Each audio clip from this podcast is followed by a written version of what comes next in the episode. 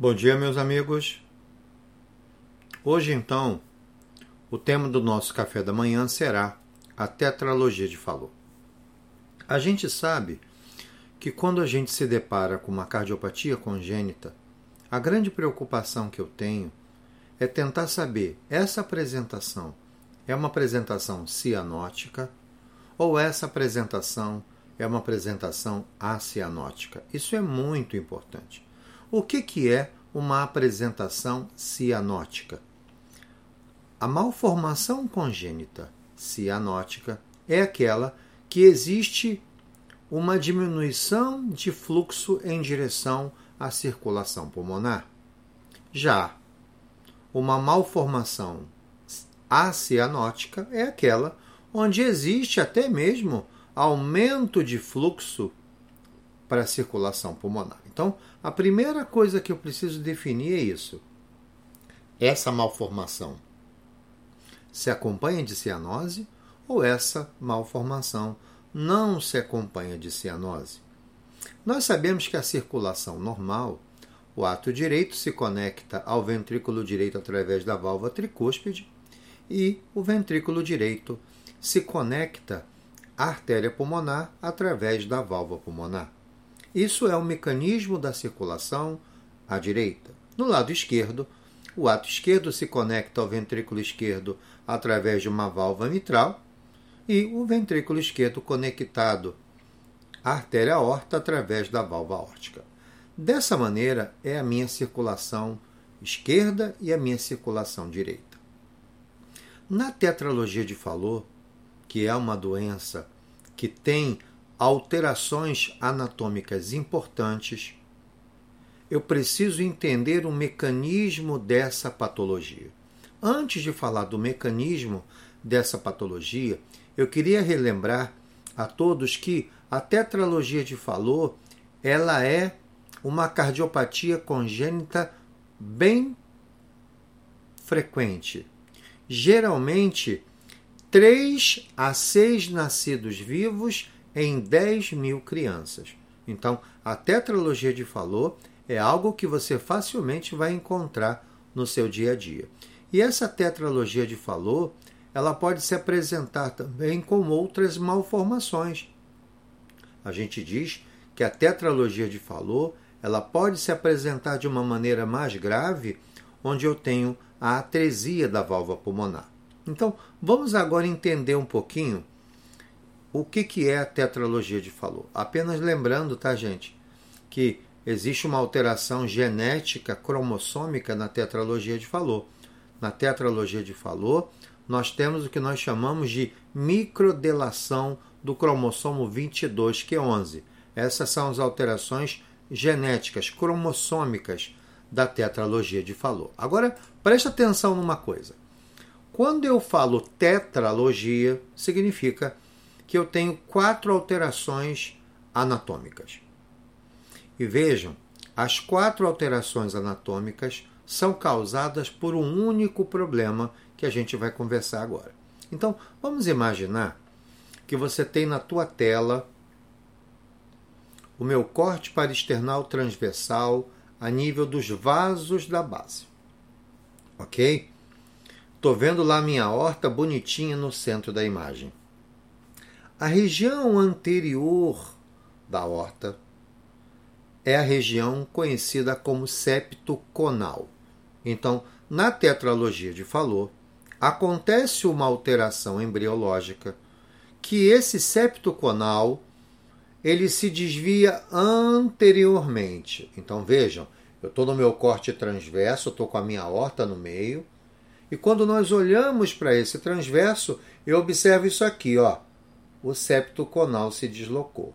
Veja, quando essa região do septo se deslocou, olha lá, ó, ele criou uma comunicação interventricular, ok? Lembra que aqui eu tenho a aorta, lado esquerdo, e aqui eu tenho o lado direito, o ventrículo direito. Então, quando eu tenho a tetralogia de Fallot, aconteceu, olha, um desalinhamento. Ok? Esse desalinhamento vai causar o que, gente? Preste atenção. Aqui ó, está o trato de saída do VD. Então veja, quando eu desalinho anteriormente o septo conal, eu acabo estrangulando essa via de saída. Então, o desvio do septo conal anterior, ele se desloca anteriormente, ele vai gerar um estreitamento no trato de saída do VD. E esse estreitamento, obviamente, ele está atrás da válvula pulmonar. Perfeito isso? Então, a primeira alteração anatômica eu já tenho, que é a estenose infundibular, ok? Uma estenose causada pelo desvio anterior do septo conal. Mas veja, se eu agora gero uma via de saída mais estreitada, o que, que vai acontecer com o ventrículo direito? Ele vai precisar fazer mais força, ele luta agora com uma resistência nessa região do trato de saída do VD muito alta. E esse trabalho em excesso do VD, lembrem que o VD ele não está acostumado a trabalhar, ele é uma câmara de passagem, é uma câmara de volume, ele não suporta elevação de pressão. Quando essa resistência a nível do trato de saída do VD, quando ela começa a aumentar porque estreitou o trato de saída, o VD começa a fazer mais força e ele começa a desenvolver uma hipertrofia das suas paredes. Lembrem que o VD ele tem uma parede que não deve medir mais do que 4 a 5 milímetros. A partir do momento que eu tenho esse estreitamento do trato de saída do VD, eu vou começar a hipertrofiar a parede do VD, que é a segunda alteração anatômica da tetralogia de Fallot. Mas vamos relembrar, ó, quando agora o septo conal se deslocou, eu tenho uma CIV, que é o terceiro achado da minha tetralogia de Fallot. Só que essa CIV não é uma CIV simples, como se eu tivesse apenas um orifício, um buraco entre o VD e o VE. Na verdade, eu tenho uma CIV por desalinhamento, ok? E esse desalinhamento ele acontece aonde? Ele acontece logo abaixo da válvula órtica. Então existem livros que falam que a CIV da tetralogia de Fallot é uma CIV subaórtica, porque eu estou atrás da válvula órtica. Agora preste atenção. Uma das coisas que eu preciso lembrar é o seguinte: quando eu tenho esse desalinhamento, desalinhamento esse causado pelo deslocamento do septo conal anteriormente, esse desalinhamento eu preciso avaliar direitinho qual é o tamanho desse degrau, qual é o tamanho desse desalinhamento. Se esse desalinhamento tiver menos do que a metade do tamanho, se ele tiver menos que a metade do tamanho da horta, beleza, eu estou de frente realmente da tetralogia de Falou. Porém, se esse desalinhamento ele for maior do que a horta, do que a metade da horta, eu estou de frente de uma dupla via de saída do VD. Então, presta atenção não é só identificar que houve o desalinhamento. E lembrem, né, amigos, esse desalinhamento do septo conal na tetralogia de Fallot é um desalinhamento ó, onde o septo conal se desloca para cima anteriormente. Vai dar a tetralogia de Fallot e também pode ser a apresentação da dupla via de saída do VD. Mas existe uma condição onde esse septo ele se desloca para baixo, ou seja, a parede anterior da horta, lá no nosso corte longitudinal, ela tomba. Se ela desloca para trás posteriormente, agora, ao invés de gerar um estreitamento do trato de saída do VD, agora ele causa um estreitamento do trato de saída do VE. E aí, esse deslocamento posterior vai acontecer na interrupção do arco aórtico. Ok?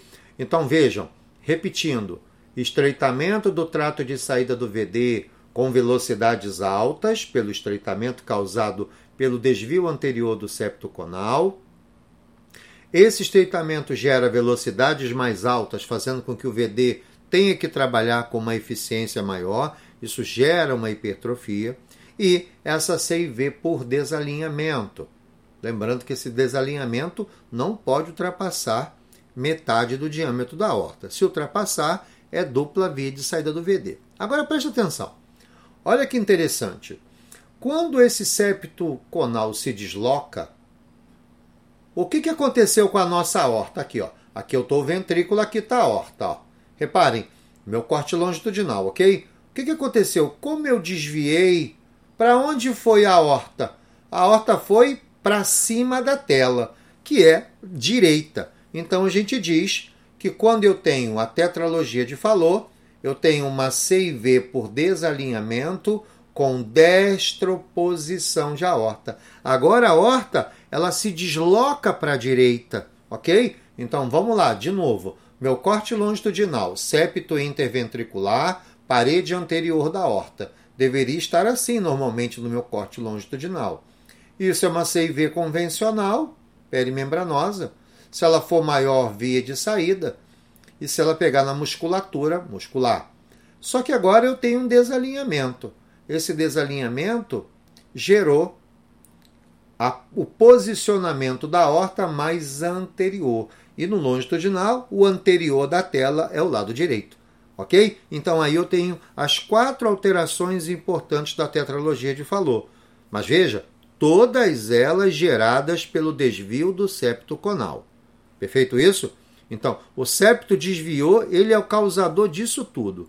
Ele faz a destroposição da horta, ele gerou uma CIV por desalinhamento, ele gerou um estreitamento do trato de saída, o que nós chamamos de estenose infundibular, e ele hipertrofiou a parede do ventrículo direito. Agora, presta atenção. Existe uma condição chamada pentalogia de Fallot.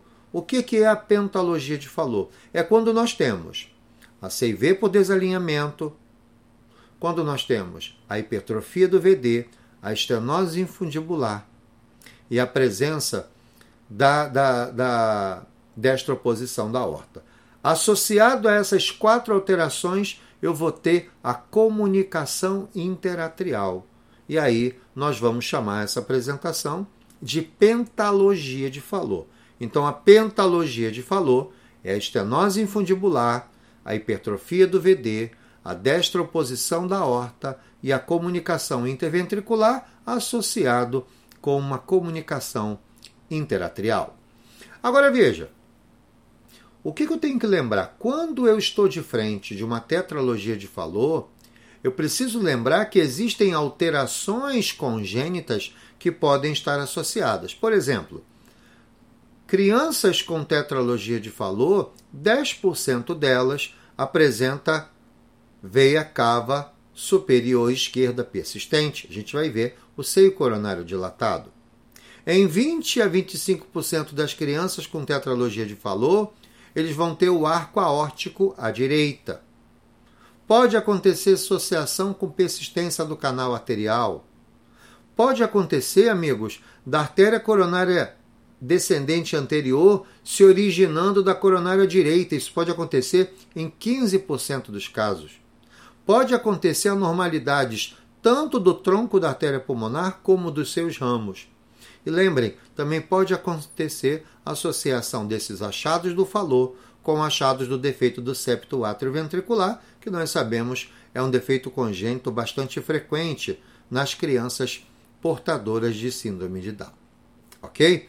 Então, é isso que eu preciso compreender. Existem alterações anatômicas clássicas causadas por um desvio da região do septo conal e existem malformações que podem estar associadas a isso. Agora preste atenção. Quando a gente olha o chante da tetralogia de Fallot, é um chante esquerda-direita ok? Eu tenho essa CIV, a resistência vascular pulmonar é mais baixa do que a resistência vascular sistêmica, o sangue teoricamente se desloca do lado esquerdo para o lado direito. Então o fluxo da CIV é um fluxo esquerda-direita. Ok isso? Agora preste atenção.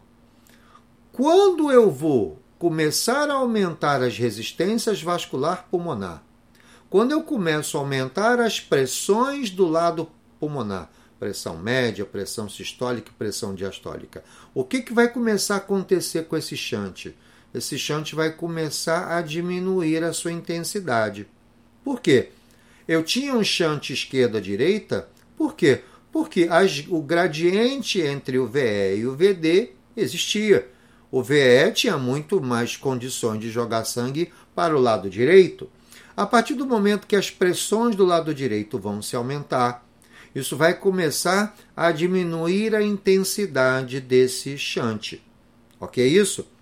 E aí, diminuindo a intensidade desse shunt, eu começo até mesmo em quadros mais avançados, eu posso começar a ver o shunt bidirecional, passando de um lado para o outro. Num momento do ciclo, ele vai da esquerda para a direita, e num outro momento do ciclo, ele vai da direita para a esquerda. Então, eu preciso lembrar isso, ok? Todas as vezes que você encontrar uma criança com tetralogia de Fallot, onde você identifica o chante direita esquerda, automaticamente existe a indicação cirúrgica. Você precisa intervir cirurgicamente nessa criança, ok? Agora presta atenção.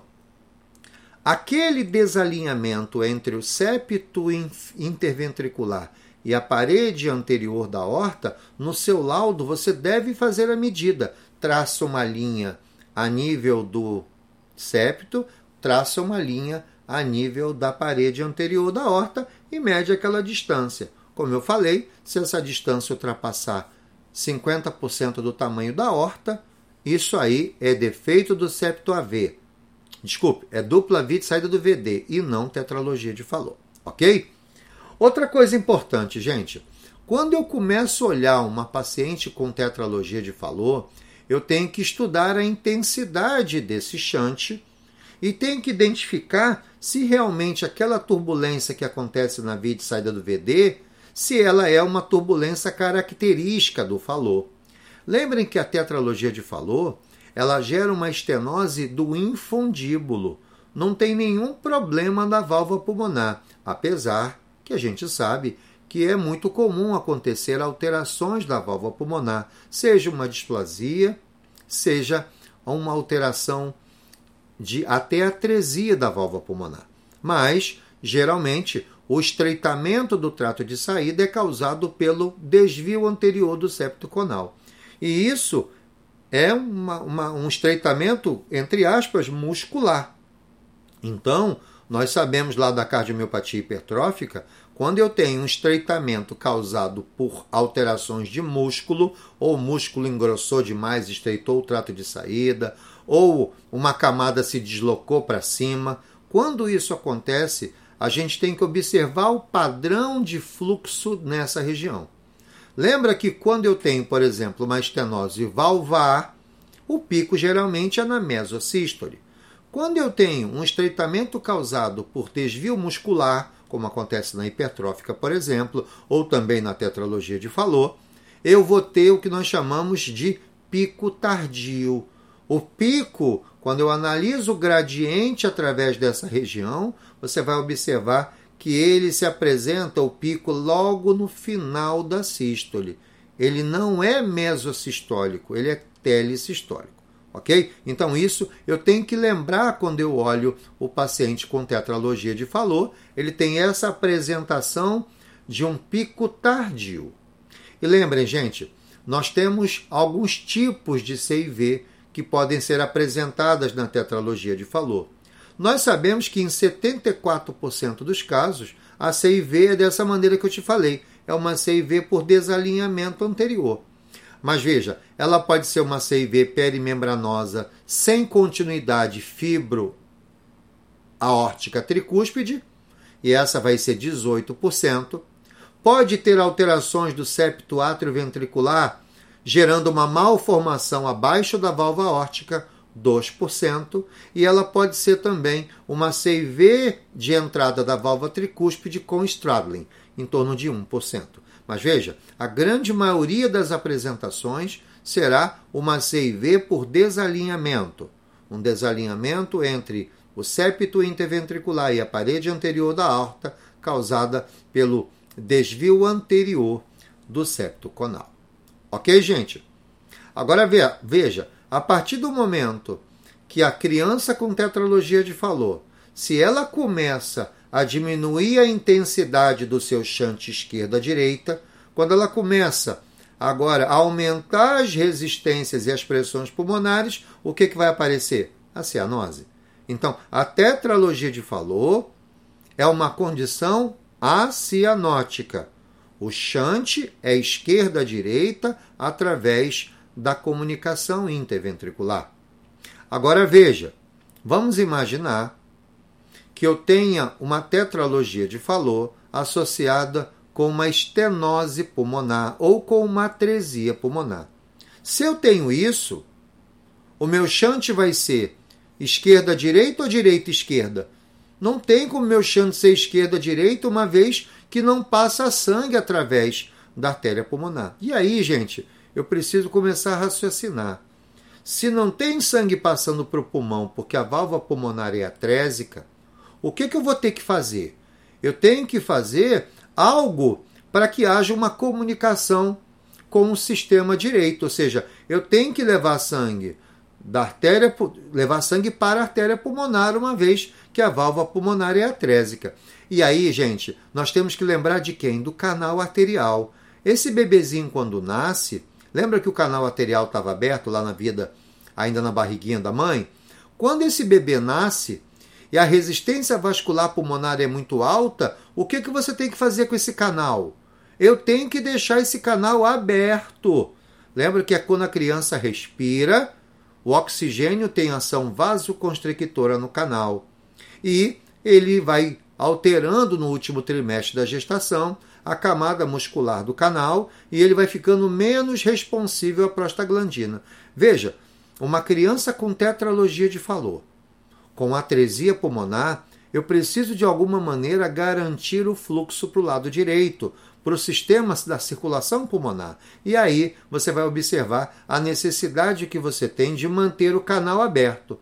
Só que agora o canal aberto vai levar sangue da onde para onde?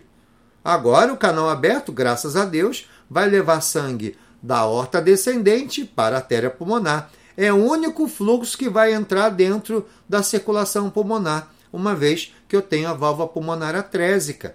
Ok isso? Então, repare como a cardiopatia congênita é uma das áreas mais bonitas da cardiologia. A gente tem até uma emoção grande quando fala da cardiologia pediátrica, porque realmente são cardiologistas sensacionais. Coraçãozinho muito pequenininho, uma criança que às vezes não conversa com você, né? Então, é uma área muito bonita da cardiologia e fazer exame para esse grupo de médicos às vezes é sempre um grande desafio. Por isso que é muito importante que a gente esteja em total atualização, sempre se atualizando, lendo as patologias congênitas. Lembrem que as crianças apresentam imagens ecocardiográficas muito superiores do que do adulto. O problema é que muitas vezes o, o ecocardiografista ele não está acostumado a estudar corações menores, ele não está acostumado a estudar a anatomia o cardiologista de adulto, o colega que faz eco de adulto, ele analisa a função sistólica, a função diastólica, faz speckle tracking, avalia lesões valvares, mas ele não está muito acostumado com riqueza de anatomia, uma vez que a nossa frequência trabalha com 2 a 4 MHz e realmente a resolução deixa um pouco a desejar. Então, é preciso, a partir do momento que a gente se interessa pelas cardiopatias congênitas, um dos livros que devem fazer parte dos livros que fica na sua cabeceira é o livro de anatomia. Porque a gente começa a visualizar muito mais alterações anatômicas. Existem alterações anatômicas mais simples, como uma CIV, como uma CIA, mas existem alterações congênitas complexas, onde apresentam-se várias alterações anatômicas e você precisa entender essas alterações para que você possa fazer a sua conclusão diagnóstica. Ok? Então, dessa maneira, a gente finaliza o bate-papo sobre tetralogia de Falô e já queria aproveitar, convidar vocês amanhã. Amanhã vamos conversar sobre o defeito do septo átrio ventricular, que é aquela doença, aquela malformação congênita que é bastante frequente nas crianças com síndrome de Down. ok? Mais uma vez, obrigado pela presença de vocês e amanhã a gente se encontra às seis e meia num novo café da manhã com ecocardiografista falando sobre o defeito do septo AV. Um grande abraço!